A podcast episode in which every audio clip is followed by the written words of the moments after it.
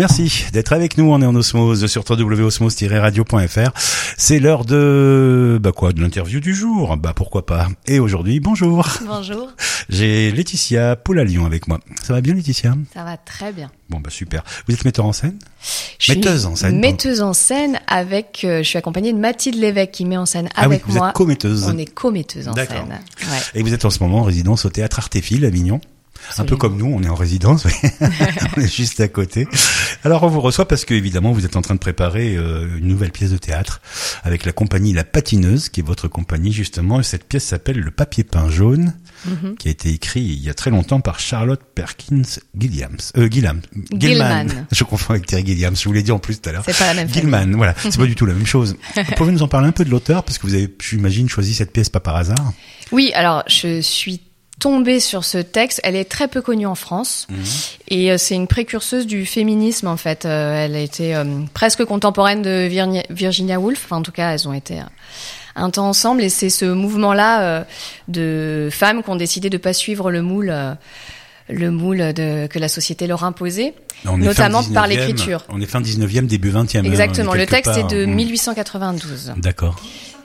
Ouais. hein. C'est sûr que le, le statut des femmes à l'époque euh, Oui, mais avait alors, besoin d'évoluer, j'imagine. absolument. Mais ce qui est très étonnant, c'est euh, les échos qu'il y a encore avec aujourd'hui. C'est assez saisissant Ça euh, résonne. de se rendre compte que euh, la question de la, la parole de la femme, euh, entendue ou pas, est vraiment euh, Ouais. tout à fait encore euh, d'actualité. Alors la pièce, c'est le texte, donc s'appelle Le papier peint jaune. Mhm. Euh, ça parle de femmes, d'une femme. D'une femme, ouais. Pouvez-vous nous, nous donner un peu le, le pitch Bien sûr. Ouais. Alors, c'est tiré donc de l'expérience de cette autrice, Charlotte Perkins Gilman, qui, euh, a- quand elle a eu un enfant, elle a eu un postpartum, euh, a priori une dépression postpartum, qui se nommait pas comme ça à l'époque. Mhm. Et les, pr- les préconisations de l'époque du monde médical, masculin, étaient de se reposer, surtout pas écrire, pas d'activité intellectuelle, euh, dormir, se reposer et attendre d'être disposée à pouvoir à nouveau s'occuper bien de son enfant. Et euh, elle, elle a senti qu'elle elle vrillait et elle est sortie de ses préconisations, elle a repris en main sa vie. Mais elle a décidé d'écrire cette nouvelle, qui est une nouvelle très courte, euh, elle a, dans l'univers fantastique. C'est euh, vraiment, on retrouve toutes, euh, tous les codes du fantastique. Et elle a décidé de mettre une femme dans la même situation qu'elle, qu'on met à la campagne, dans une maison euh, coloniale, euh, pour se reposer et surtout aucune activité intellectuelle. Et on lui impose cette chambre avec ce papier peint qu'elle déteste. D'abord, Jaune déjà. jaune, hideux. Enfin, vraiment, euh, avec un imprimé qui, un motif qui vraiment euh, ne lui plaît pas du tout. Et puis, petit à petit, à force de passer tant de temps dans cette chambre, elle plonge dans ce papier peint et elle discerne des choses que euh, qu'elle croit voir. Et notamment, petit à petit, ça se précise et c'est une femme qui est derrière. D'accord.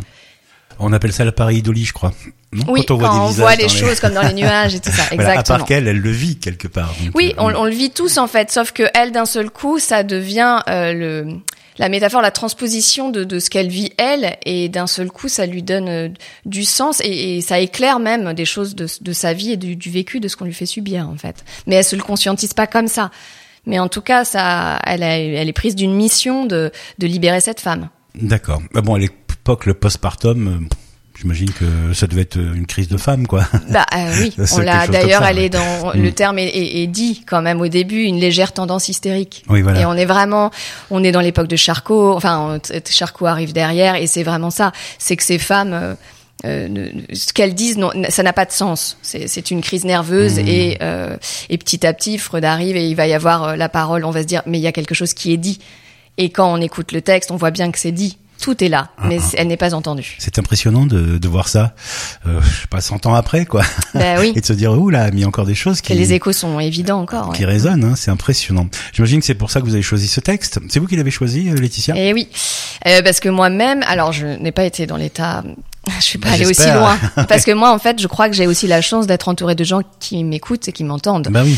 Et donc j'ai eu des états un peu de vacillement. Enfin, en tout cas, euh, à l'arrivée de mon deuxième enfant, ça a été euh, un peu la, une, une tempête, quoi. Je- Je ne me reconnaissais pas sur certaines réactions, euh, et donc moi j'ai été bien accompagnée et euh, et je voilà, je- j'ai cette chance-là. Et mais quand j'ai lu ce texte, j'ai vraiment vu un comme un garde-fou et, hum, et je me suis dit que c'était très important de porter cette parole et de donner à voir ce que c'est Et, euh, et parce qu'il y a une grande acuité chez cette femme, elle est très pertinente, très, elle a de l'humour, elle a beaucoup d'esprit, mais elle, elle est fragile. Et comment on, est, on, en- on traite la fragilité des gens et comment on l'accompagne et qu'est-ce qu'on fait de, de ces états euh, de vacillement et, et de C'est l'importance important. Mmh. d'un vrai accompagnement. En plus, c'est important au théâtre. C'est le rôle un peu du théâtre. Mais hein, de oui, nous porter la des choses. catharsis, Bah quoi. oui. Bien sûr. de ouais, ouais. porter des choses euh, comme Ouais, ça. ouais. Sur scène, vous êtes toute seule.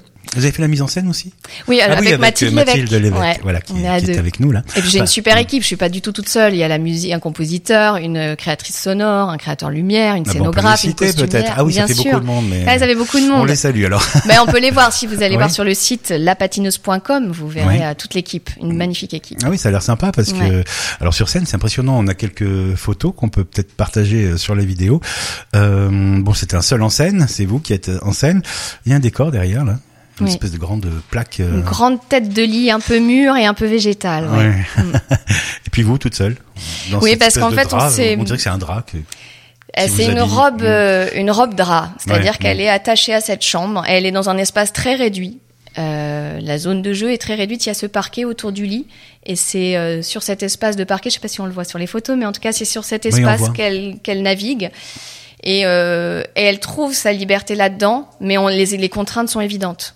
Mais c'est comment justement dans ces contraintes, elle va. Et alors je, je, je dévoile pas tout, mais il y a une évolution sur euh, l'exploration du décor. Et, euh, et c'est vraiment, on a travaillé sur des choses très picturales, des tableaux. On s'est inspiré beaucoup de du romantisme noir, de, de toute cette euh, cette euh, ces tableaux, cette- ce mouvement de la peinture, voilà, où on a Mhm. des, du travail sur la lumière et sur ces figures de femmes qui sont presque désincarnées, euh, qui sont des, des, des images euh, très fortes, très romantiques, et- mais qui sont, voilà, euh, complètement euh, objectives. Enfin, on, Mhm. on sent bien qu'on ne cherche pas à leur donner du caractère. hein. Ah, puis là, on est- voit à la quoi deux mètres carrés de, de liberté, quoi, enfin d'espace. Ouais, pour, c'est ça, euh, c'est très réduit. D'accord. Ouais, ça doit être ça à peu près. Bah, Peut-être je- 4 mètres carrés, ouais, en allez. gros, oui, mettons, voilà. mettons 4, allez. C'est pas énorme.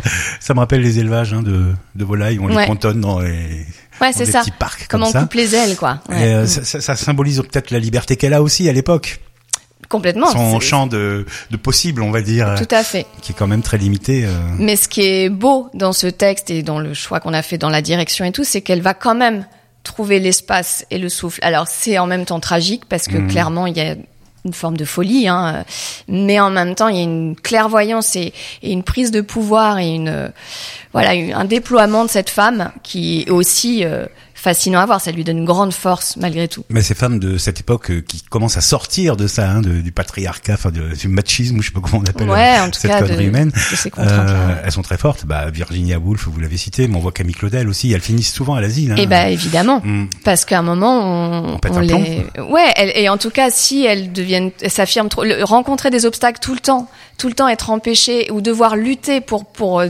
justifier sa place, justifier son son besoin. Ou Au bout juste- d'un moment, ou on- juste ne pas être écouté des fois. ne pas ça être entendu, Bah ça oui. rend fou. Ah bah oui, ça rend fou. et les femmes en ont fait euh, évidemment, les Mais hommes Ce aussi qui rend parfois. encore plus mais fou, c'est que beaucoup quand elle plus. s'énerve, on la traite d'hystérique. ben, bien Donc vous sûr. mettez dans une condition, vous allez vous énerver. Quand vous énervez, on vous traite d'hystérique. et on Mais vous enferme. aujourd'hui encore, hein, dès Ah ouais. qu'une femme hausse le ton, euh, il faut surtout pas hausser le ton si on veut avoir un. Dès que je la vois, j'en parle à Sandrine Rousseau. Je sais, la pauvre, elle, s'est- elle est quand même citée tout le temps. ah oui, mais bon, elle en fait des bonnes aussi. Elle joue avec, elle a raison, remarquez, puisque c'est une façon de faire réagir et de montrer euh, le côté, euh, je sais pas. En euh, tout cas, voilà, sa parole peut être entendue. Mm, très bien. Bah la vôtre, on va l'entendre. Nous, on l'a entendu un petit peu ici au théâtre, mais ça, Oui, c'est il y a- privilégié. j'entends les échos ici. C'est privilégié. Vous êtes tout près. mais vous allez jouer bientôt là, le 13 mars euh, à Paris. Vous y restez jusqu'au 14 euh, mars, hein, je crois. Avril. Euh, avril, pardon. Ah oui, qu'est-ce que non, je on raconte fait un mois. Oui, 13 Ouais. mars. Oui, 13 mars, 14 avril, à la Reine Blanche à Oui, Paris. dans le 18e. Dans le 18e. Et puis après, on vous retrouve ici euh, pour le festival Off d'Avignon. Je crois qu'il se déroule du 3 au 21. ou- Alors, au transversal, ça sera du 29 juin au 21 juillet. D'accord. Voilà, 29 parce juin, qu'avec les 21 JO, juin. on a décalé le festival. Oui, cette je année. sais, mais euh, je regardais les dates officielles, donc le Oui, le, Yin. le off c'est du 3 au 21 Eh oui, voilà. et le in c'est du 29 au, au 21. Oui, tout le monde, il y en a pour tout le monde. Vous pouvez piocher Ouais. les dates qui vous intéressent. c'est facile. C'est- donc vous, ça sera du 29 comme Juin, dans le Hine, quoi, du ouais. 29 juin au 21 juillet, au Transversal. Absolument, vers On- 14. Normalement, c'est 14h20 ou 14h25. Voilà. On salue au passage. Eh oui. Ah Avec plaisir. voilà, ben, on- il y a peut-être un site, hein, vous me l'avez dit, c'était euh, les la patineuse en un seul mot.com. Exactement. C'est votre site et on peut quand même voir des images, voir des choses comme ça. Oui, et puis les, les dates sont annoncées, euh, on peut réserver en ligne Voilà. euh, Et pour puis Paris. ceux qui veulent voir des images, il y a aussi les vidéos qu'on vient d'enregistrer qui seront sur Facebook et Instagram dans quelques minutes. Laetitia, merci beaucoup. Merci beaucoup de m'avoir accueilli. Puis bon courage pour la suite. Bien, merci.